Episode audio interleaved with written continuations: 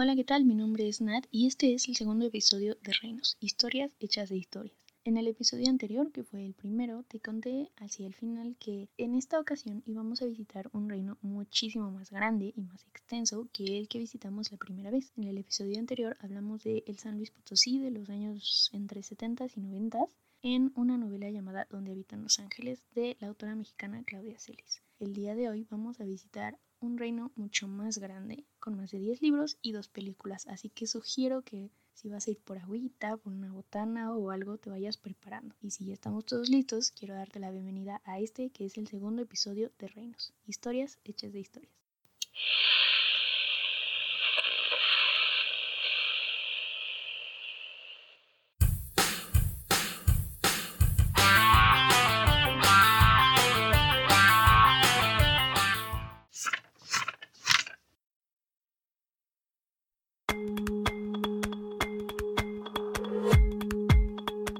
Empezar. No sé si lo adivinaron o más bien no sé si sabían que esta historia tenía tantos libros, pero si no llegaron a esta conclusión, el día de hoy vamos a visitar el reino de Genovia, o sea, el libro de El diario de la princesa. O no los libros porque son muchos.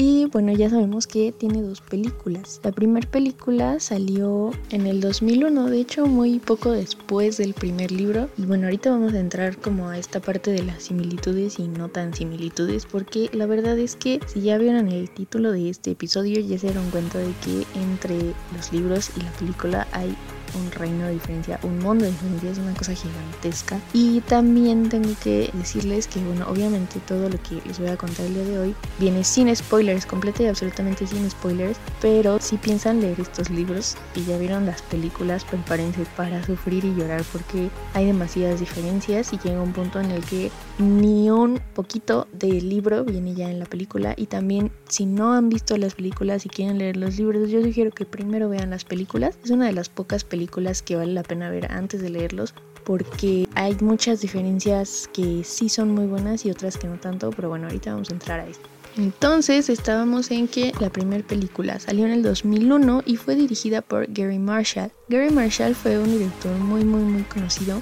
y también fue producida por Whitney Houston, Deborah Martin Chase y Mario Iskovich. Ellos produjeron tanto la primera como la segunda película. Igualmente el guion, que es de Gina Wendinos, también fue quien hizo el guion de la segunda película, solo que en la segunda tuvo la ayuda o bueno el apoyo para el guion de Shonda Rhimes. La persona encargada de la música fue John Debney en ambas películas. En la primera película, obviamente todos conocemos a Anne Hathaway, de hecho esta fue la primera película que pegó de ella y fue la que la lanzó a la fama. Después de El Diario de la Princesa vinieron muchísimas otras oportunidades. Se volvió una actriz muy conocida, ganó Oscars, Globos de Oro, BAFTAs, Emmys, SAG y muchos otros premios por su actuación, su interpretación, pero esta película fue la primera en la que realmente fue reconocida, bueno, obviamente porque es la protagonista, ella es quien interpreta a Mia, una adolescente. En el libro tiene 14, en la película evidentemente es un poco mayor. Y esta es una de las razones por las que una tercera película o tercera parte está costando tanto trabajo porque Anne Hathaway es una actriz que pues todo el tiempo tiene trabajo. El siguiente personaje o bueno la siguiente actriz de esta película más reconocida incluso es Julie Andrews porque ella salió en el Poppins hace muchísimo tiempo. También es muy muy muy buena, muy famosa. Ella interpreta a la reina Clarice. Después tenemos a Héctor Elizondo como Joseph, el guardaespaldas de la abuelita de Clarice. Heather Madrazo como Lily Moskowitz, que es la mejor amiga, y a Robert Schwartzman como Michael, que es el hermano de Lily y el interés romántico de Mia. Este actor me llamó la atención porque es muy similar a su personaje.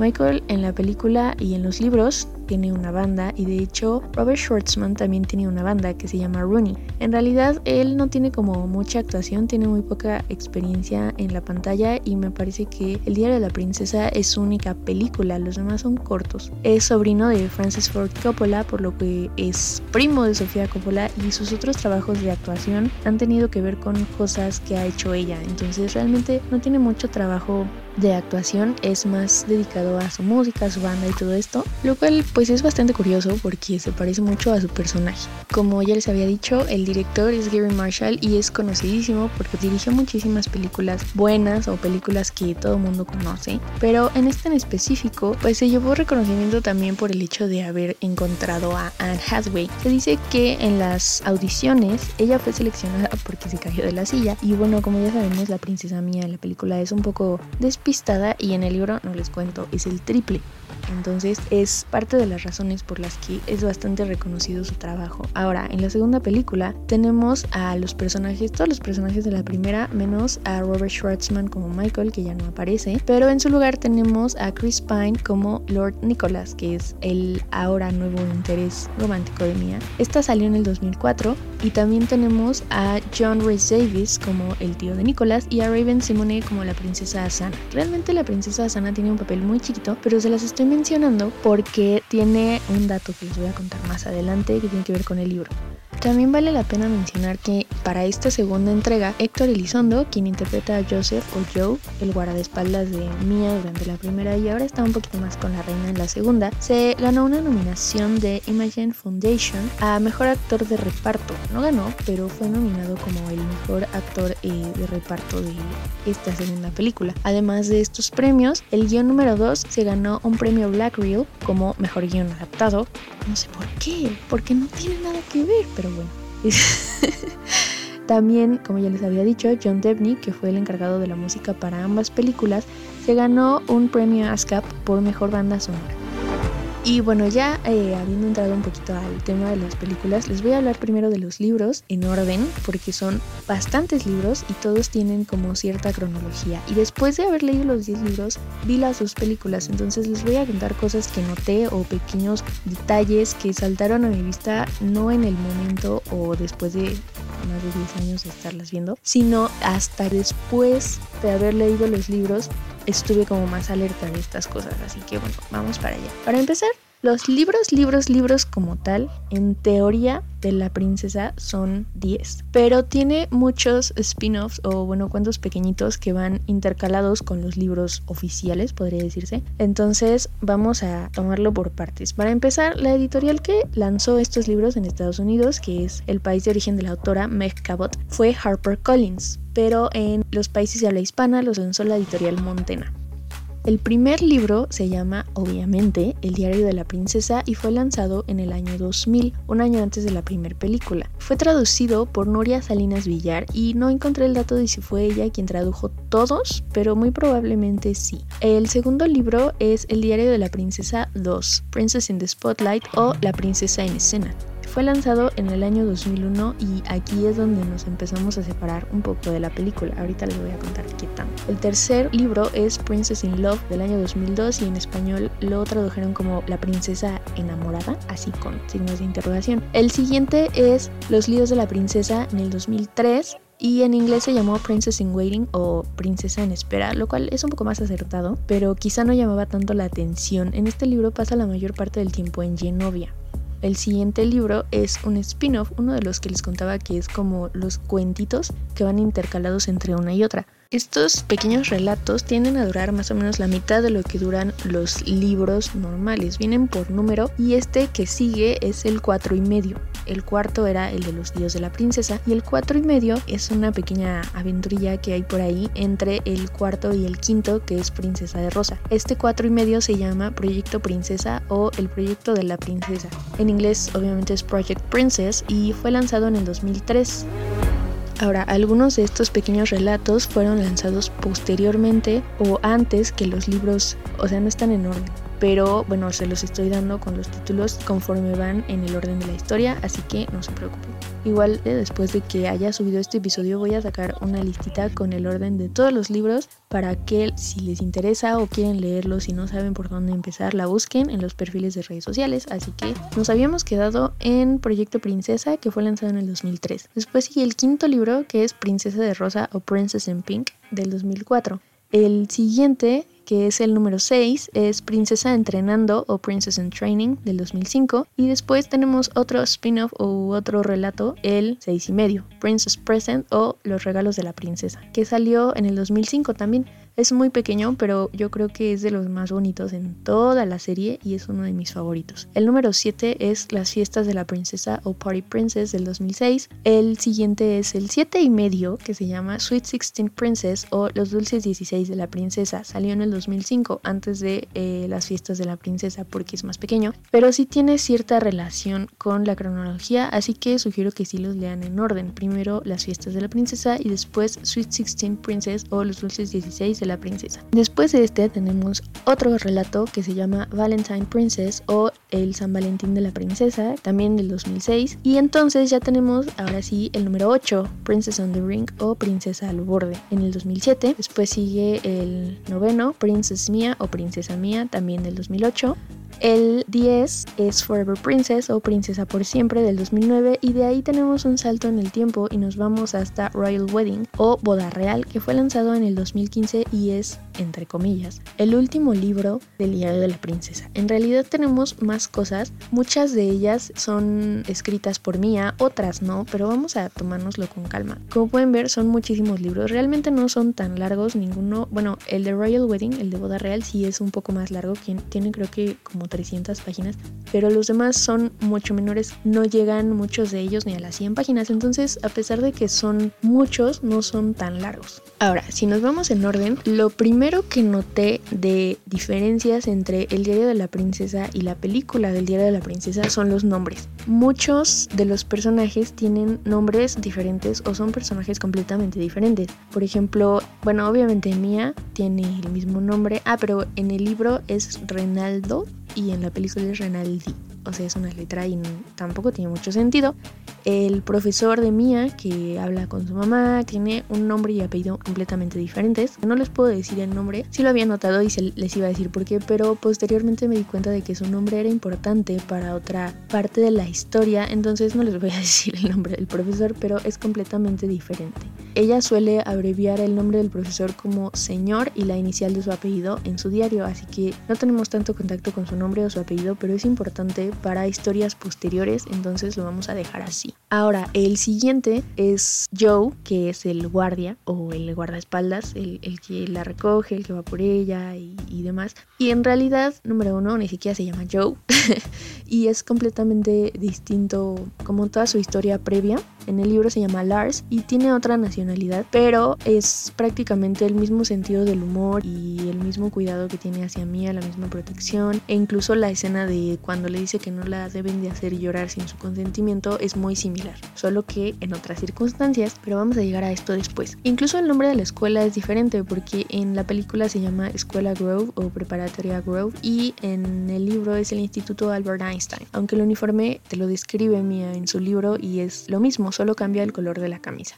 Ahora, otra cosa que varía bastante, sin entrar a los spoilers, es que la película se lleva a cabo en San Francisco, mientras en el libro Mia vive en Manhattan, Nueva York. Entonces es mucha diferencia. Además en el libro Lars, que es el equivalente a Joe, no es el chofer. El chofer es aparte y solo está con ellos cuando necesitan moverse. Joe permanece con la princesa todo, todo el tiempo, excepto cuando está en casa de su mamá. Entonces tampoco existe esta cercanía entre la reina Clarice y Joe. Además de esto, bueno, la reina no es reina. En realidad en el libro Genovia no es un reino, es un principado. Bueno, sí es un reino, es como un principado. Entonces Clarice no es la reina Clarice, sino es la princesa viuda Clarice. Otro detalle que yo pensé que no estaba en las películas y lo anoté para checar, pero vamos a llegar a eso al final, es que Mia es vegetariana. Muy, muy, muy remarcado el tema de que Mia es vegetariana e incluso llega al punto en el que sus amigos miden qué tanto conocen las personas a Mia al saber si, si se dieron cuenta que Mia es o no es vegetariana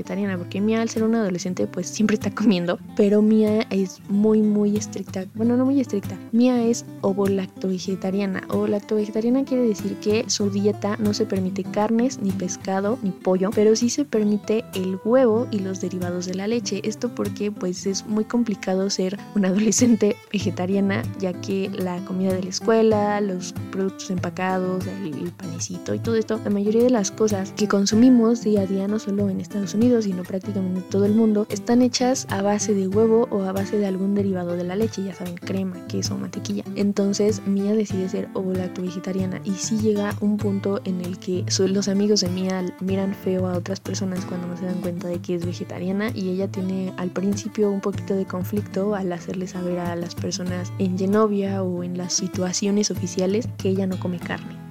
Después tenemos también a los papás de Lily y Michael Moscovitz, que son los doctores Moscovitz. Sus nombres se mencionan ya hasta como por ahí del cuarto libro, quinto libro, pero aquí aparecen bastante. Mia visita constantemente la casa de los Moscovitz, en parte porque es la mejor amiga de Lily y le ayuda a filmar, y en parte también por Michael, que como sabemos si vieron la película, es como su crush, entonces pues lo visita bastante y hay todavía toda, toda una situación mucho más grande que lo que fue en la película. Entonces, como tip, esto se menciona en otro libro, pero como no les puedo decir en qué libro se menciona esto, llega un punto en el que te dicen que hay una canción que Michael considera que es la que mejor describe lo que sentía por Mia en este entonces, que se llama Girl You Want o La chica que tú quieres, interpretada por Divo D-E-V-O. Te las voy a dejar también en las redes sociales de este podcast para que la busquen después si quieren. Es una canción que en cierto punto, que no les voy a mencionar, Michael mismo describe como la canción que describe mejor lo que sentía por mí en esta época.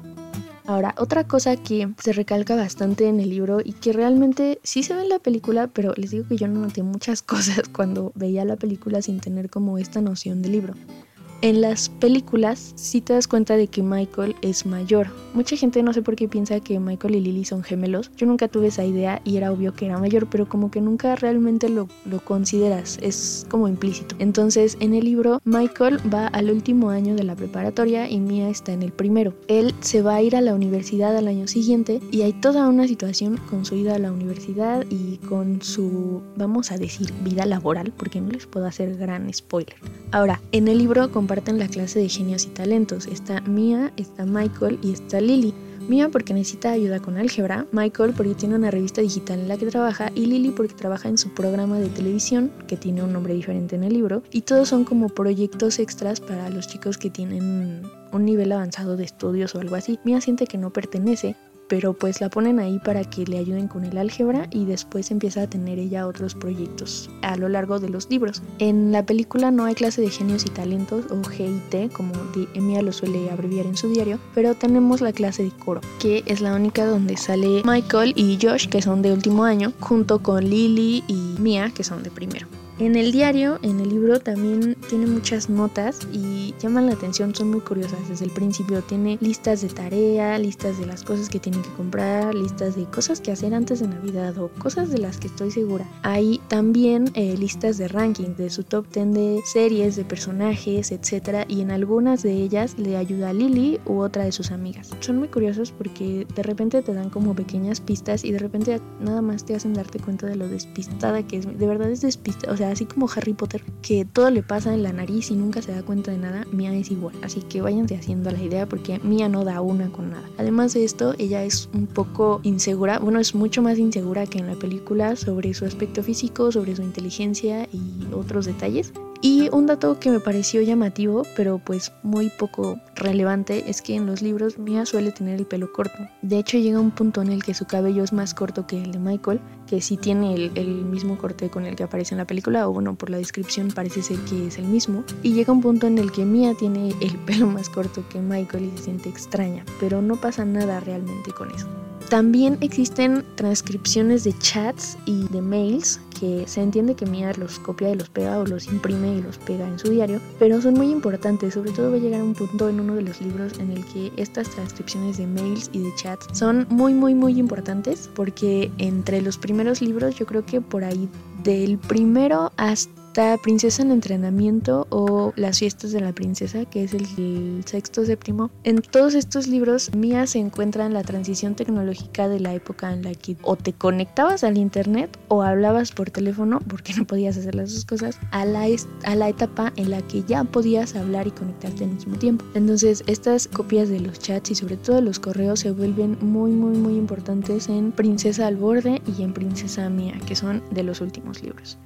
En la película Mia tiene entre 15, 16, en el libro tiene 14 cuando recibe su diario y empieza a escribir. Obviamente no hay escena de que reciba el diario porque el libro es el diario o el diario es el libro como lo quieran ver. Y también se entiende que la relación entre la reina Clarice o la princesa Clarice y el papá de Mia no era precisamente la mejor relación entre madre e hijo. Tenían muchos conflictos y se entiende que no se llevaron tan bien, pero no voy a entrar más en detalles en eso. Ahora, también el vecino de Mia sí existe, sí está, pero su nombre es ligeramente diferente y de hecho hay una evolución del personaje que no les voy a contar, pero incluye un cambio drástico. Además de que a partir de cierto punto hay un millón de referencias a cierta película de ciencia ficción que a Michael y a Mia les gusta mucho y Lily siempre los molesta, como que les hace burla o trata de hacer referencias a esta película pero pues las hace mal a propósito para hacerlos enojar o, o molestarlos. Como les decía, Mia tiene un problema de autoestima o de su percepción personal y muy constantemente hace referencias a las partes de su personalidad o de su cuerpo que no le gustan. Llega un punto donde sale Paolo, donde su abuelita de Mia, Clarice, le llama a Paolo y le dice, Paolo, tienes que venir, tenemos una emergencia estilística. Y Mia escribe, Jesús, qué vergüenza, soy una emergencia estilística y quiere desaparecer. Entonces constantemente tiene estas dudas sobre su apariencia y sobre su personalidad que son mucho más marcadas que la película. Ahora ya que estamos hablando de Paolo, Paolo sí es Paolo, o sea, es igualito, no mencionan su apellido, pero sí tiene ciertas, o bueno, bastantes similitudes con su personaje de la película. De hecho, creo que solo hay un personaje que es mucho más apegado al del libro que Paolo y es la mamá de Mía. Pero ahorita entramos a ese tema. Hay dos escenas que se parecen bastante, pero están separadas en el libro. En la película hay una parte donde, después del cambio de imagen, Mia llega a recoger a Michael y Lily y Lily se enfurece. Le dice, te vendiste, está terrible, con este bolso puedes alimentar a un país y no sé qué. Y trata de jalar a Michael para que Michael también le eche pleito a Mia. Obviamente, Michael no echa pleito y primero trata de no meterse. Ya después llega un punto en el que la propia Mia, después de que Joe le, le, levanta un poco el ánimo, le dice a Lily que ya hay suficiente. Tienen una pequeña discusión y Mia le confiesa que es princesa. En el libro no sucede exactamente así. De hecho, en el libro sí discuten pero hay más personajes a su alrededor y después cuando Lily llega al punto de desquiciar o de desesperar a Mia, ella le pide igual que ya es suficiente, que se calle ya, pero eso sucede en la casa de los Moscovitz y obviamente en el libro Michael la defiende mucho más e incluso su pelea no, no se arregla entre calle y calle como sucede en la película, sino que dura varios días y de hecho es la primera de varias grandes peleas que hay entre Lily y Mia, aunque les tengo que contar que no es la más grande, hay una muchísimo peor que bueno tiene mucho más razón ambas, pero no puedo entrar en ella porque son spoilers. Así que vamos a entrar a lo siguiente. La escena del cono donde Mia se defiende también es muy diferente, aunque Lily no está presente porque sucede cuando Lily y Mia todavía están peleadas. Otra cosa que resalta bastante de esta Mia del libro es que es mucho más liberal y mucho más adolescente que la Mia de la película. Hay una parte donde Clarice le pide que haga una lista de mujeres que admira y te das cuenta de las personalidades que ella admira y las cosas que ella quiere y sus planes a futuro y demás son muchísimo más grandes lo que la hacen ver otra cosa es que en la escena donde revelan su identidad a los medios y así, lo publican en el New York Post, que es bastante grande. Mia reconoce y se aprende el nombre de la periodista, lo cual es algo muy bueno. Existen muchos detallitos pequeños sobre esta situación que son completamente diferentes. En el libro también hay muchos bailes. Hay un baile que es el baile intercultural, está hecho para reconocer y darle cabida a todas las culturas que existen entre los chicos que asisten al Albert Einstein. Y de hecho también su baile de Navidad, entre comillas, no es un baile de Navidad, se llama baile non denominal de invierno, porque es para respetar a los chicos que estudian en el Albert Einstein, que no creen en la Navidad o que son de otra religión o que son de otra cultura y celebran cosas diferentes. Entonces se llama baile no denominal de invierno, lo cual es un punto excelente para la escuela y es muy triste que no lo hayan puesto, pero bueno, es Disney, entonces no nos podemos poner tan exigentes. Si se dan cuenta, en esta parte todavía estamos bastante apegados a la película, pero quizá por el hecho de haber salido la primera película en el año siguiente al primer libro, hay muchas separaciones, más o menos a partir de la mitad, que es donde acaba el primer libro alrededor de la situación que hay con Mia y Josh. La película sucede en la playa, en el libro no les voy a decir. Pero en esta escena también hay muchos otros personajes de el círculo de amigos de Mia. El círculo de amigos de Mia al principio sí solo es Lily y Michael, pero poco a poco se va haciendo más grande. Ya para el segundo libro Mia tiene un círculo de amigos, no tiene solamente a Lily. Entonces quizá no los metieron porque en el primer libro no eran muy importantes o salen poco, pero de ahí en adelante se van volviendo más importantes y llega un momento en el que una de las chicas es más importante que Lily. Voy a entrar en eso después, pero es importante que lo mencione. Ahora, en el segundo libro no hay nada de la película. O sea, todo lo que les diga yo del segundo libro es un spoiler. Así que no lo voy a mencionar. Lo único que voy a decir es que hay demasiadas peleas entre Michael y Lily porque ellos suelen discutir mucho en frente de Mia. Lily está en contra y Michael a favor de cosas que ha hecho o ha dicho o ha sentido Mia. Entonces generalmente ellos discuten mucho, Michael la defiende, Lily la regaña y Mia se queda callada. Evidentemente esto va cambiando con el tiempo, pero es todo lo que les puedo decir del segundo libro. El tercer libro se llama, bueno, el segundo libro es Princesa en Escena o Princess in the Spotlight y el tercer libro se llama Princesa Enamorada. En el tercer libro hay muchos más personajes, es cuando entran ahora sí todos los amigos que forman parte del círculo de Mia a lo largo de los libros y muchos de ellos no salen de plano o sí salen pero fueron alterados en nombre, en personalidad o mezclaron a dos en uno y hay algunos que solo tienen escenas muy breves. En este libro también tenemos la introducción a alguien que podría ser el personaje en quien se basaron para crear a Nicholas, que es el personaje de Chris Pine en la segunda película, aunque podría ser una mezcla de dos distintos. No estoy muy segura, aunque ya después de haberlos leído todos tengo la sensación o me inclino un poco más a creer que es uno de los dos. No les voy a decir a quién, por si lo leen y ustedes se quieren dar cuenta. Obviamente, la opinión de Clarice difiere sobre esta persona y sobre otra persona. También se menciona que los colores de Genovia son azul celeste y el blanco, aunque en la película son el azul celeste, el blanco y el morado, además de que todo está como rodeado de dorado, lo cual no sucede, pero pues obviamente en la película había que ser más visuales. Aquí es en donde les digo que Helen, que es la mamá de Mia, es igual. Helen se salió del libro, es, la mismita. Muchas situaciones sí se dan antes, pero es el mismo carácter, las mismas opiniones, el físico coincide totalmente, el cabello, la complexión, la estatura, todo, todo, todo, incluso el hecho de que ella pinta, es la única que no tiene absolutamente ningún cambio. Pablo tiene cambios menores, así muy, muy poco perceptibles o muy chiquitos, pero la mamá es la misma, 100%.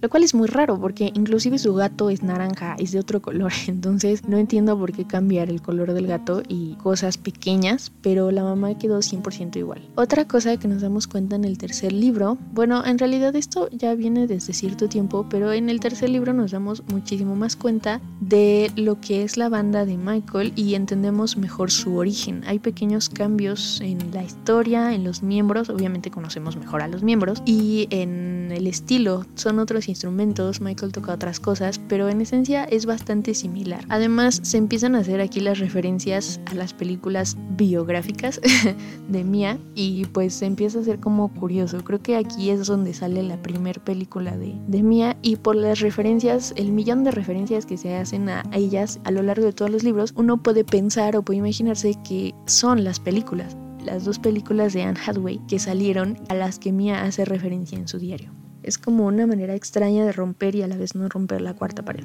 Ahora, en este libro Mia tiene un momento con alguien en el que se da cuenta de que tal vez sí pertenece a, esta clase que comparte con Michael y Lily. Ella tiene una discusión con Lily muy pequeña sobre que no cree pertenecer porque todos son buenos en algo. Lily con su producción, Michael con su revista, con la música y ella siente que no es buena en nada. Entonces se decide a buscar su talento, en qué es buena. Al final es este alguien quien le dice en qué es buena y se lo dice así como de Mia es lo más obvio del mundo, pero en realidad ella no se da cuenta porque ella lo hace todo el tiempo y como lo describe ella misma es casi como respirar o como parpadear, es automático, entonces no se da cuenta que lo hace y no piensa que sea un talento hasta que este alguien le dice, por Dios mío, lo tienes en la nariz.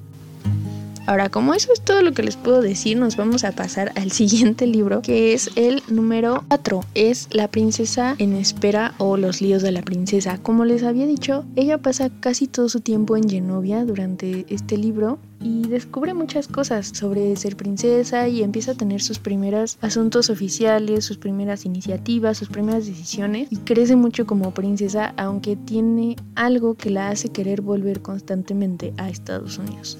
Después de este tenemos el primer spin-off que es Project Princess o el Proyecto Princesa que consiste en una pequeña aventura escolar que tienen durante las vacaciones de abril en la que sus amigos y ella se proponen como voluntarios junto con otro grupo de gente para ir a construir casas a personas que no tienen casas. Se, llama Proyecto Casa de la Esperanza y se desarrolla en el oeste de Virginia. Es un relato bastante corto, pero hay dos cosas que resaltar aquí. La primera es que esto entra bastante en la personalidad de Mia que quiere proteger el ambiente, quiere proteger a los animales, quiere proteger a las personas. Tiene mucho estas ganas de ayudar a quien sea, como sea todo el tiempo y sí se lo mencionan después, pero ella como adolescente no lo ve hasta que empieza a darse cuenta de que sí tiene estas ganas de ayudar a otros. De ahí nos vamos a brincar al número 5, que es Princess in Pink o Princesa de Rosa. Este salió en el 2004 y me llama mucho la atención por el título que es un juego de palabras de la película de Pretty in Pink que salió en 1986. Es un guiño hacia esta película que de hecho ella misma menciona en su libro. Es una película romántica como medio adolescente de los 80 que fue nombrada así por una canción de Psychedelic First que salió en 1981 que tiene el mismo nombre, Pretty in Pink. Es perteneciente al álbum Talk Talk Talk y también es perteneciente al soundtrack de la película Pretty in Pink de 1986. Se utilizó como fondo de la secuencia de inicio y vamos a decir que este libro de Princess in Pink es su propio Pretty in Pink, aunque no hay más que un chico, no hay dos, y hay similitudes, el baile, aunque en este caso es un baile de graduación, y la indecisión entre si ir o no ir, y bueno, obvio, el vestido rosa. Este libro se centra primero en el cumpleaños de Mia porque hay una cena familiar y van personas que no suelen ir, y después está el tema de la fiesta de graduación que obviamente es de Michael porque ya terminó su último año de la prepa, se gradúa, se va a la universidad y está esta indecisión entre si ir o no al baile, y ya saben que sí hay que preguntar y todas estas cosas es en este inter entre el de Valentine Princess y este libro donde ella se da cuenta del talento que tiene o de lo que es buena para hacer. Entonces ella inicia una actividad extraescolar relacionada con esto que le gusta. Lo bonito o lo curioso es que Pretty in Pink también está basado en un libro. Fue escrito en 1986, bueno, fue publicado en 1986 por Bantam Books, que es una editorial de Estados Unidos, y fue escrito por Harriet B. Gilmore y Randy Rizzio. Ellas son conocidas por escribir muchas obras en equipo, pero Harriet, particularmente Harriet B. Gilmore, es conocida por otras obras como All That Jazz, Fiebre de Sábado por la Noche, Fatal Attraction, Twitches o Brujillizas, que también fue hecha película para Disney Channel y la más popular es Clueless o Ni Idea, que aunque sus libros fueron hechos después de la película de 1995, son bastante conocidos también sobre todo por el boom que se dio con esta película y que realmente creo que nunca se fue, que es Ni Idea. Sigue habiendo muchísimas referencias a la cultura pop, a películas, series, actores y ahora hay el triple de referencias a esta saga que les decía de ciencia ficción de la que Michael y Mia son fans, aunque ahora Lily ya no los molesta tanto porque bueno, tiene sus propias preocupaciones y hay otros detalles. El siguiente libro es Princess in Training o Princesa Entrenando del 2005. En este Mia se lanza, bueno, la lanzan, la avientan prácticamente como presidenta estudiantil y todos asumen que como es princesa pues está practicando y los está agarrando de base para empezar a hacerse más diplomática y demás. El problema con este libro, o bueno, entre comillas problema, es que hay mucho melodrama adolescente típico de que porristas y princesa y graduación y bailes y novio de no sé quién, y o sea, hay muchísimo melodrama de este estilo, pero no les puedo decir mucho en qué consiste. Así que vamos a dejarlo en que es el libro del melodrama. De ahí tiene una cita muy chistosa sobre las películas y es cuando me di cuenta de que muy probablemente eran las películas que hizo Gary Marshall con Anne Hathaway, porque Mia escribe, aunque a decir verdad, en ambas películas se tomaron muchas libertades con los hechos, lo cual es 100% cierto. Y entonces Mia dice, ya es bastante malo que en la primera menciona algo sobre su abuela que no les voy a decir y luego dice, ahora en la última alguien hace algo y también es completamente cierto y completamente obvio, pero no lo puedo mencionar porque va a ser un spoiler. Entonces vámonos a la siguiente que es Princess Present es el relato que va entre el 6 y el 7. Princess Present fue escrito, bueno, fue lanzado en el 2005 y tengo que decir que probablemente sea mi favorito porque es una situación pequeña sobre un regalo de Navidad que ella va a dar y un regalo que ella va a recibir y es una situación muy tierna que no les voy a contar. Tienen que leerlo porque básicamente la situación es el libro, es un libro pequeño, pero está muy bonito, es todo lo que puedo decir. El siguiente libro es Party Princess o Las fiestas de la princesa y es eso, una sucesión de fiestas. Bueno, son dos. Una es de Lily Michael, que no sale tan bien. La otra es de una asociación de Genovia a la que tiene que ir. Como en la mayoría de los libros, y no es que en todos, Lily está tratando de salvar una causa y hay un pequeño roce porque Lily está con su asunto y Mia está con su asunto. Después de esto sigue otro spin-off que es Sweet Sixteen Princess, los dulces 16 de la princesa. Los dulces 16 es una tradición muy importante en Estados Unidos que de hecho es el equivalente a los 15 años aquí en México. En esta básicamente es, sí es una fecha importante y bueno, ella obviamente no quiere celebrarlo porque hubo otro libro que es Princess in Pink o Princesa en Rosa, donde hubo un desastre en su fiesta de cumpleaños, un desastre muy grande y de hecho afectó a dos de sus amigos bastante feo. Entonces ella no quiere volver a celebrar su cumpleaños después de eso, aunque sale la pequeña idea de que Lily y su abuela le están organizando algo y Michael le dice, ¿tienes idea de lo que va a pasar si Lily y tu abuela se juntan a organizarte una fiesta? Y tiene él la sensación de que si se las juntan, Mia va a colapsar.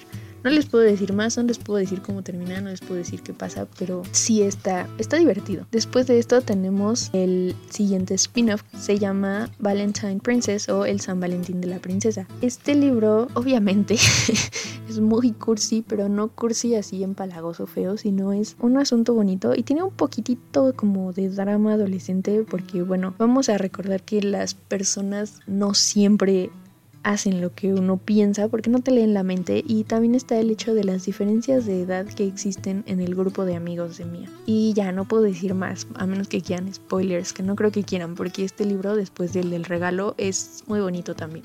Y es el último, de hecho es el último libro tranquilo que tenemos, porque el siguiente es Princess on the Brink o Princesa al borde. Este libro salió en 2007 y Mía la riega. Mía la riega y eso es todo.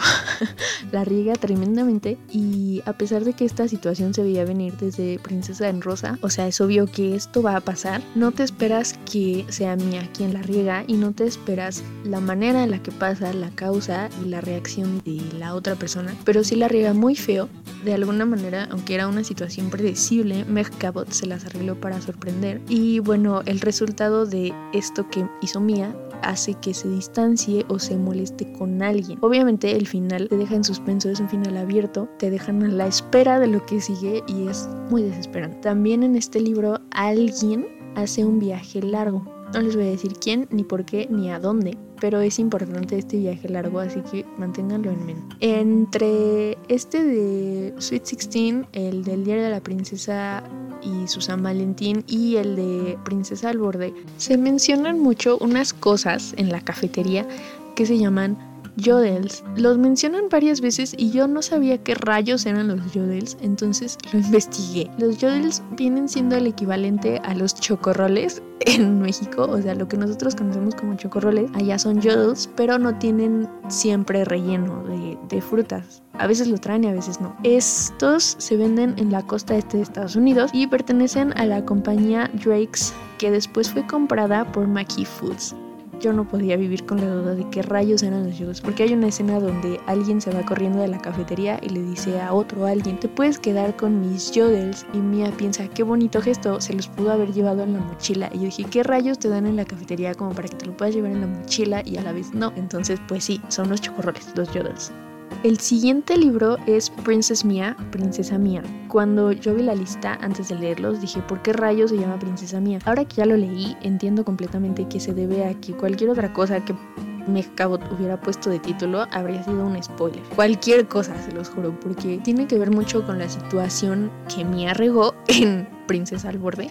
Y bueno, al principio, después de haber cometido este error, Mia colapsa completamente. Emocionalmente, físicamente, en todo sentido, Mia tiene una crisis e incluso llega un punto en el que considera dejar de ser vegetariana, lo cual te da una idea bastante grande de lo grave que es la situación. Y falta una semana a la escuela. En realidad no tenía nada, pero dice que tiene una enfermedad respiratoria, no me acuerdo si bronquitis, neumonía, una cosa así, porque no tiene ánimos para levantarse y es muy difícil sacarla de esa situación. Es una crisis bastante grande. Ahora, otra cosa es que las transcripciones de mail aquí, bueno, en este libro, son muy importantes. Tienen que ver sobre todo con ese alguien que en Princess on the Brink o Princesa al Borde, ese alguien que les dije que se fue de viaje largo, tienen que ver mucho con esto. Así que manténgase muy alerta de las transcripciones de mail y de chat porque se vuelven de lo más importantes. Además de esto, hacia el final, la princesa mía tiene que lidiar un poco con un malentendido que se vuelve público y es muy difícil de desmentir porque Mia no quiere lastimar a nadie,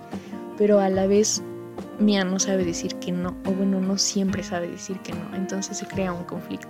Durante este libro, Mia también encuentra el diario de una princesa de Genovia que fue reina durante solamente 16 días por una situación bueno, no la voy a explicar aquí porque es un spoiler. El chiste es que encuentra su diario de la reina Amélie Virgin, o bueno, Amelia Virginia, porque mi francés es pésimo. Se pica mucho con el diario de esta chica porque aparentemente es porque Amélie tenía un gato que no se podía llevar al palacio pero ella lo lee y va escribiendo en su, en su diario, no, no, lo transcribe, sino que ella lo lee y va contándole a su diario lo que recuerda y voy en esta parte, sucedió esto, ahora está así, ahora salió esto. Y hacia la mitad de su narración, que divide entre días distintos, te das cuenta o sospechas que hay otra razón por la que está leyendo este diario. Además tenemos diferentes situaciones o bueno, tres cosas. Son tres cosas muy obvias que pasan que Mia no está viendo, aunque para ti como lector y para la mayoría de los otros personajes también son súper obvias. Y bueno, es muy evidente, pero ella en parte no las admite y en parte cree que no son posibles y en parte también ni cuenta se da. Después de esto, Lily se molesta por una de estas cosas muy obvias y hace algo muy malo. Después Mia responde haciendo algo peor, no sé si peor, pero hacia el final esta situación termina siendo algo así como una bomba de tiempo. El siguiente libro es Forever Princess. En este libro ya han pasado casi dos años de Princess Mia o Princesa Mia y solo vas a entender el Forever Princess o Princesa por siempre si ya leíste Princesa Mia, lo cual no es tan spoiler, es, tiene que ver con una situación pequeña en la que Mia debe de enfrentar por primera vez las consecuencias sociales y políticas de algo que ella declaró y no se pueden deshacer. Ahora, además de esto, se está preparando para su cumpleaños número 18 y para su baile de graduación. También se habla de su proyecto de último año y se menciona mucho el aceite de oliva como el producto típico de Genovia, aunque en la película son las peras. Y bueno, tanto su cumpleaños como el baile de graduación suceden, pero ninguna de ellas de la manera en la que te esperas al inicio del libro. Y después eh, la persona que viajó desde Princesa al Borde regresa. Y me encantaría decir que a raíz de esa vuelta a Nueva York de esta persona todo se puso de cabeza, pero la verdad es que no. Mía puso todo de cabeza debido a esta persona que regresó. Y hay también una vamos a decir, muy pequeña referencia al primer libro en el que su mamá empieza a salir con el profesor y hay una situación, un lugar específico y una actividad específica a la que se hace referencia en este libro, pero esta vez es Mía quien va a este lugar y tiene esta actividad y ya hasta ahí me callo porque esto es un gran spoiler y es una de las escenas más bonitas y pues que más te esperas. Después sigue el libro de Royal Wedding entre Forever Princess que es Princesas por, Princesa por Siempre, que salió en el año de 2009, hay un pequeño lapso porque si se fijan la mayoría son corridos 2000, 2001, 2002, 2003, 2003 hasta el 2009 donde está Forever Princess o Princesa por Siempre. Después tenemos un pequeño salto de tiempo porque Royal Wedding o Boda Real sucede hasta el 2015 y en el 2015 tenemos pues son pocos años, pero en realidad, bueno, no en realidad, en la trama del libro son más años de diferencia porque en Forever Princess o Princesa por Siempre Mia tiene 18 pero para el libro de la boda real ella tiene 25 y está a dos días de cumplir 26. De hecho, su cumpleaños sucede durante este libro, su cumpleaños número 26. Y para esta celebración se la llevan de vacaciones de fin de semana a escaparse un poco de todo el estrés. Porque Mía, bueno, de por sí Mía nunca para, pero Después de ese viaje empiezan los problemas. Cuando regresan empieza todo el caos y si de por sí Mia no paraba, ahora mucho menos hasta que alguien de verdad tiene que ir y decirle Mia basta y la obligan a descansar un poco. Llueve noticias y hay muchos personajes nuevos. Hay dos personajes en específico que no les puedo decir su nombre porque de hecho su nombre no sale aquí, sale hasta otro libro. Y no sé, me, me gusta mucho la mención de estos dos personajes. Además de esto hay otro personaje nuevo que se llama Olivia Harrison de la que no les voy a decir más, pero ella es importante. Obvio cuando lo lean se van a dar cuenta de por qué. Y no les puedo decir otra cosa, pero sí hay una boda. No les voy a decir de quién, no les voy a decir cuándo, ni dónde, ni por qué, ni para qué, ni nada. Cero, pero sí hay una boda definitivamente porque pues el título lo dice. Eso no es spoiler, ¿sí? Bueno, pero no les voy a decir quién se casa, ni dónde, ni cuándo, ni a dónde, cero. También hay una coronación y van muchas personas incluyendo Olivia y bueno, los amigos de Mía y los amigos de otras personas. Alguien falleció, pero no en este libro, sino se menciona que ya ha pasado un año desde la muerte de esta persona.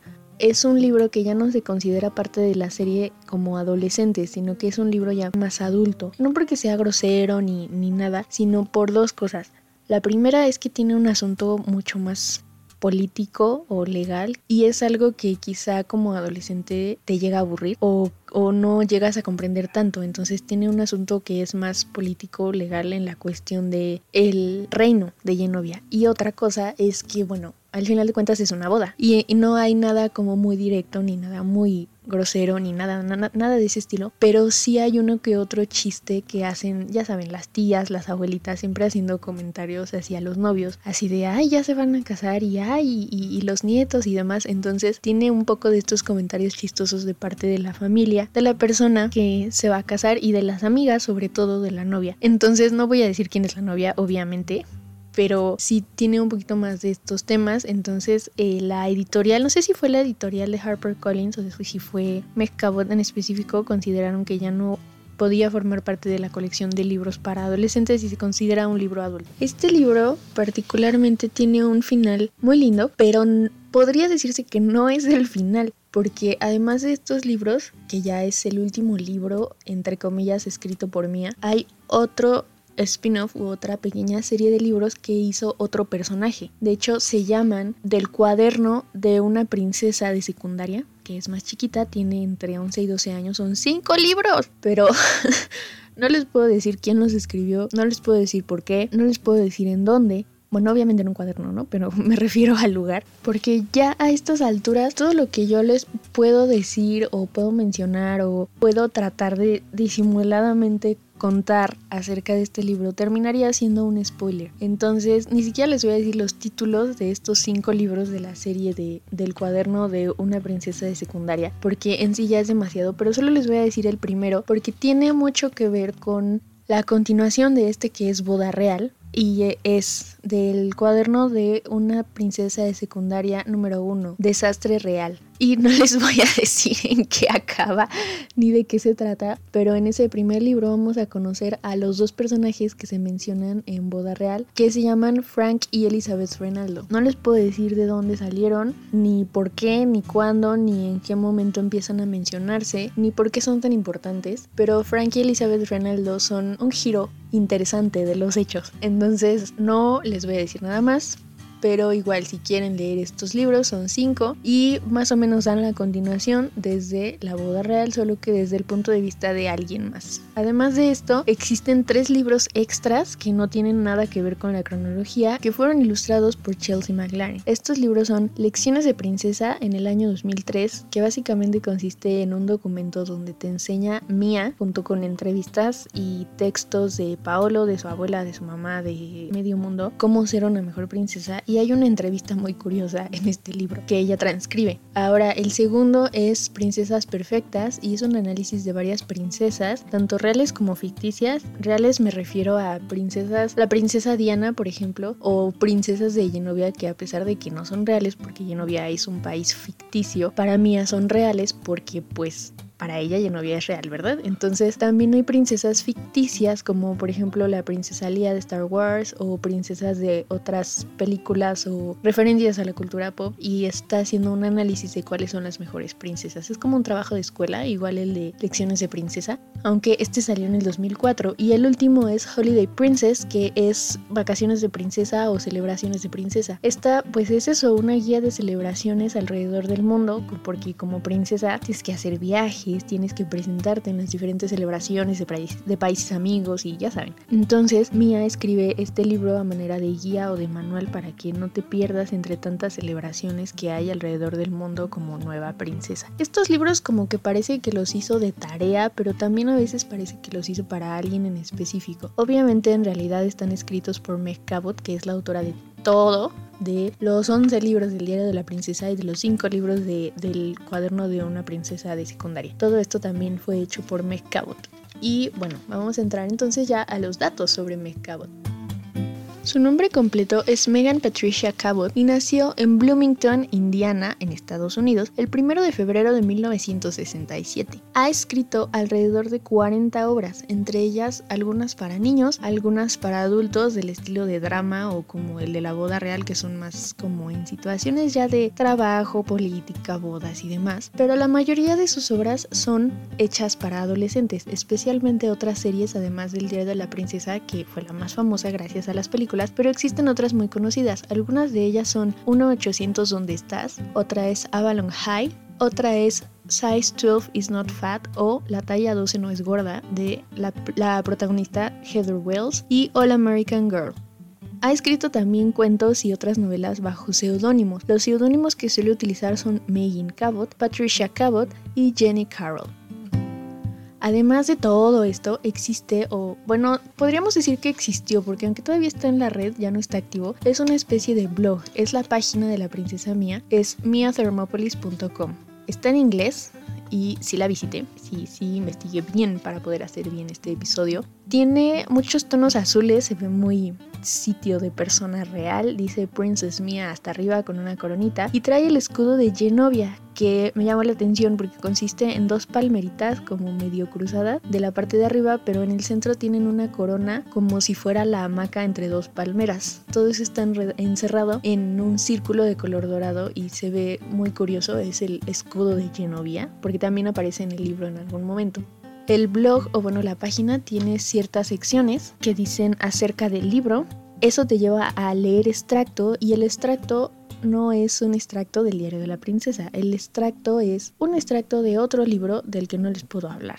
Después sigue acerca de la autora, que no es Meg es mía, por supuesto. Hay una pestaña con un enlace a Greenpeace que ya no es enlace, ya lleva una página que ya no se encuentra, pero era, según el URL, la página que te llevaba a las colaboraciones entre Greenpeace y Cabot. También tenemos pues la página de inicio donde hay algunas publicaciones que Mia escribió, obviamente son de Meg, pero las escribió bajo el nombre de Mia, que hablan acerca de su vida como pues princesa la última publicación fue en el 2015 y tiene un meme de un gatito que te está diciendo que este blog se encuentra en pausa debido a circunstancias imprevistas de la vida y que la autora regresará cuando pueda. Obviamente no regresa, es obvio por qué, aunque tampoco lo puedo decir.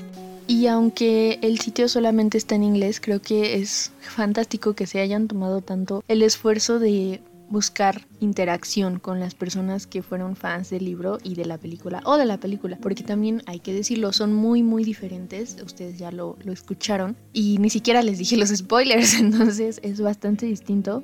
la relación entre el libro y la película se rompe completamente en algún punto, aunque la propia Meg Cabot ha dicho que pues no le molesta que está muy agradecida con la publicidad que le dieron estas dos películas a sus libros y a sus otras series, porque eso le ha dado mucho trabajo y está muy agradecida por eso. Y es consciente de que pues sí hay personas a las que no les gustó el libro y hay personas a las que no les gustó la película y hay personas que las disfrutan ambas. Entonces para ella es bueno porque existen como dos alternativas a este reino que creó de Genovia y de la princesa. Y ya que estamos hablando de las películas, yo les había contado que las vi después de leer los libros y encontré muchas diferencias, pero lo más curioso de esto es que, obvio no les voy a decir los spoilers, que son las grandes diferencias, pero hubo detalles que me llamaron la atención porque jamás en la vida, en 10 años de haber visto las películas, no constantemente, pero sí lo suficiente como para reconocer algunos diálogos, nunca me di cuenta de estas cosas, entonces ahí va. La primera cosa que me di cuenta en la primera película es que en el libro se menciona mucho que hay unos leones de piedra que custodian la entrada de la escuela. En la película nada más hay un escudo pintado en la entrada. Es pequeña la diferencia, pero se menciona varias veces el león de la entrada e incluso te dicen que el león se llama Joe, lo cual me resonó con el guardaespaldas de la película que se llama Joe. Entonces había que mencionarlo. Ya les dije la parte de que Michael y George son del último grado y que el profesor que es importante al principio de la serie, en el libro es profesor de álgebra. Y en la película yo no sé de qué rayos es porque aparece en su debate y en la clase de no sé qué y luego les hace un examen sorpresa y después aparece hasta en educación física a pesar de que tienen una maestra de educación física, pero ese señor está en todo, no sé si es el tutor de la clase de Mia o qué, pero está en todos lados, quizá lo ponen más para que lo veas y después te hagas la idea de lo que está pasando con su mamá, no sé, pero está muy raro porque no se sabe de qué es profesor. Además el cambio de nombre de las escuelas y otro detalle que tampoco me di cuenta hasta que la vi es que en el libro la abuelita Clarice, la reina, la princesa, vive en la suite hasta arriba de un hotel, del Hotel Plaza de Nueva York, mientras que en la película vive en la embajada de Genovia. Y ya que estamos en lo de la embajada, al llegar a este lugar en la primera película, la primera vez que visitan la embajada, le revisan la mochila a Mia y el guardia que está allí agarra su mochila y Mia inmediatamente le dice, oh, cuidado con mi soya. Me parece que esto es como una referencia o un intento de no dejar perder el detalle de que Mia es vegetariana, aunque es el único, creo. Otra cosa que sale justo después de que Mia llega y se presenta con Clarice y todo, además de lo del dije y el diario, es que en la película está Charlotte, que es la chica que asiste a la reina Clarice y le organiza la agenda, se coordina con seguridad, trae su audifonito y todo el asunto. En el libro no hay Charlotte y yo no me di cuenta hasta que vi la película. Pero la verdad sí me hizo sentir un poco culpable porque no noté que no había Charlotte y es un personaje importante en ambas películas. Otro detalle que me pareció absurdamente innecesario o no entiendo yo qué onda con esto es que en el libro Mia menciona que los lentes y los brackets hubieran sido demasiado para ella además de que en Princess Lessons o Lecciones de Princesa, que es la primera de las guías que hace, menciona que jamás usó brackets. En cambio, en la película sí usó brackets y de hecho dice, ah, ya usé brackets y también tiene un aparato que es como un retenedor, que significa que va terminando su tratamiento de ortodoncia. Entonces, no sé por qué cambiar eso, la verdad, no tiene mucho sentido que le hayan puesto el diálogo de que ya los usó si no los usó, o sea, no tiene ningún chiste que los use o no los use, realmente es irrelevante, pero no sé por qué lo cambiaron. Y bueno, otro detalle que no se ve tanto en la película, pero es mucho más marcado en el libro, es que no sé si la recuerden o si fueron a verla y regresaron a escuchar este podcast, que en la primera película al inicio hay cierto recelo de Clarice hacia la mamá de Mia, que se llama Helen. Pero si lo comparamos con el libro, uff, en la película son mejores amigas o no sé, en el libro su desconfianza y su molestia con la otra es muchísimo mayor. Por algo que no voy a decir, pero es mucho mayor. Ahora, en el libro ya les había yo contado que ella recibe el diario de su mamá. En realidad no es un diario como tal, es un cuaderno, es una libreta cosida normal. De hecho, en varios puntos te dice Mia que es una libreta mid, un mid journal de color negro. Los Mid Journals, si ustedes los buscan en Google, son cuadernos cosidos que tienen la portada como entre manchitas blancas y negras y tienen una etiqueta en el centro para que pongas tu nombre y el tema que estás tratando en este cuaderno. Es un simple cuaderno, no es el diario elegante que le da Clarice en la película y además por lo que se habla en determinado punto, ella tiene varios, porque obviamente si lo piensas, en el primer libro tenía 14 y para Royal Wedding ya tenía 25. Son más de 10 años de escribir en su diario, entonces cada libreta representa uno de los libros. Por ejemplo, el primero es una libreta, Royal Wedding es otra libreta, Forever Princess es otra libreta y demás. Los que a lo mejor no consisten tanto en esto son las historias o los relatos cortos, pero se entiende que sí utilizó más de un cuaderno porque después se hace referencia a los cuadernos en plural a lo largo de estos 10-11 años de vida. Otra cosa es que ya les había contado también del círculo de amigos de Mia, que es mucho mayor en la película. Y al principio, la infinidad de veces que llegué a ver esta película yo no noté, pero sí está una de ellas que se llama Shamika y en el libro se dedica a ayudar a Lily junto con Mia para hacer el programa de televisión de Lily. En el libro platican, salen a veces a comer o al cine, cosas, pues son amigas. Pero en la película Shamika solo tiene una escena donde se gira prende la cámara y graba a Lily y es todo. Nunca dicen su nombre, pero la descripción física de la chica coincide con la imagen que vemos en la pantalla, el peinado, el color de piel, la ropa, todo eso coincide con Shamika, que no sé por qué la cortaron, porque sí era importante para el programa de Lily. Varias veces Mia menciona que es muy torpe y muy despistada como para utilizar una cámara, le da miedo tirarla. Entonces Shamika se encarga de la cámara y Mia ayuda a la producción o Mia sale a veces con Lily a cámara para ayudarle con este tipo de cosas, pero la cámara es absolutamente nada que puedas dejar a mano de Mia. Ahora, para la segunda película, el primer detalle que salta es que en el libro Mia se graduó de la Universidad de Sarah Lawrence y en la película de la Escuela Wilson. En la película se gradúa en Derecho o Ciencias Políticas, algo así. En el libro no te dicen específicamente de qué se graduó, pero no es en Derecho, eso se los puedo asegurar. Ahora, otro detalle que saltan bastante es que después de la graduación ella se subió al avión, escribe en su diario y menciona la parte de que Michael se fue de gira con su banda y solo son amigos. En el libro no sale la parte de la graduación específicamente porque pertenece a uno de los saltos de tiempo que hubo entre los últimos tres libros, pero les puedo prometer que se sabe lo suficiente de Michael como para que estén 100% seguros de que Michael no se fue de gira. Pero también hay ahí un detalle de la vida laboral de Michael que omite la película. Además de que, bueno, Lily llega al castillo, ¿no? Y habla con Mia, se sale de su closet y todo este asunto en la película. Y a pesar de que son hermanos, no hay ninguna mención o llamada o nada sobre Michael, al cual si estamos considerando que son amigos, pudo bien haber invitado a la coronación o a la boda en la película, pero no lo hace o no hay ninguna mención acerca de esto, lo cual me parece un gran agujero, sobre todo después de haberme leído 10 libros en los que la amistad de Michael y Mia es mucho mayor. Entonces, ese es otro detalle además del de la fiesta de cumpleaños. La película Después del viaje a Genovia, lo que sigue es el cumpleaños número 21 de Mia en el palacio. Clarice se presenta, trae un vestido precioso, yo creo que el vestido más bonito de todas las, las dos películas. Pero en el libro generalmente Clarice no se presenta a sus fiestas, sobre todo cuando es adolescente, porque, ah, jóvenes, ¿no? y nunca va. Ya cuando es adulta, ya cuando estamos en el libro de La boda real, donde ella tiene 25-26, se menciona que Clarice no va a las fiestas. Clarice más bien cada año la lleva a ella y a las personas que Mia considere apropiado al Cirque du Soleil.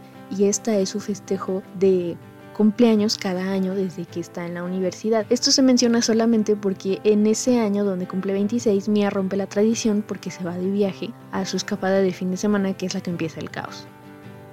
Otro detalle es que Asana, la princesa que interpreta a Raven Simonet, que les mencioné al principio cuando hablábamos del reparto, no, no, existe Asana como tal en los libros, no hay ninguna princesa Asana, pero existe una chica que se llama Tina Hakim Baba. Tina es extranjera, obviamente, y ella es la chica que les dije que en algún punto se vuelve más importante que Lily. No pensé en esto y no me di cuenta de esto hasta el momento en el que después de leerme 11 libros, vi la segunda película y reconocí en el aspecto físico, en la manera en que se saludaron y en la manera en que platicaron a Tina en Asana.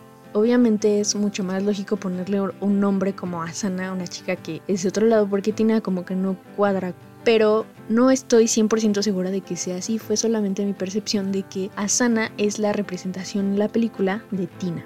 Otro detalle que se nota mucho en la segunda película, aunque no en la primera, lo cual siento mucho más lógico, es el perrito de la princesa Clarice. Clarice tenía un poodle, desde el primer libro tuvo un poodle y se lo llevó a América, aunque en realidad si lo piensan es lógico que el perro hubiera permanecido en Genovia que pues el viaje y se estresa y pobre perrito, ¿no? Además de que Clarice no planeaba quedarse tanto tiempo. Entonces, ella tenía un perrito, en el libro se llama Rommel y en la película se llama Maurice. El detalle aquí es que después, en el libro de la boda real, ella tiene un segundo perro, que se llama Snowball, pero a Snowball lo regala en este mismo libro de la boda real. No les voy a decir a quién y no les voy a decir por qué, pero es un detalle pues bonito, aunque obviamente le cambiaron el nombre, no se llamaba Maurice.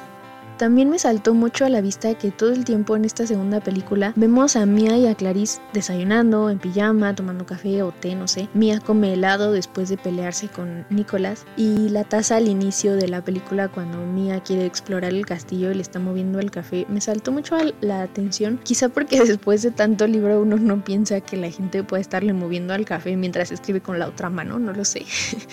Pero me llamó la atención. Y estoy tratando de darles datos sin hacerles spoilers, así que no me vean feo.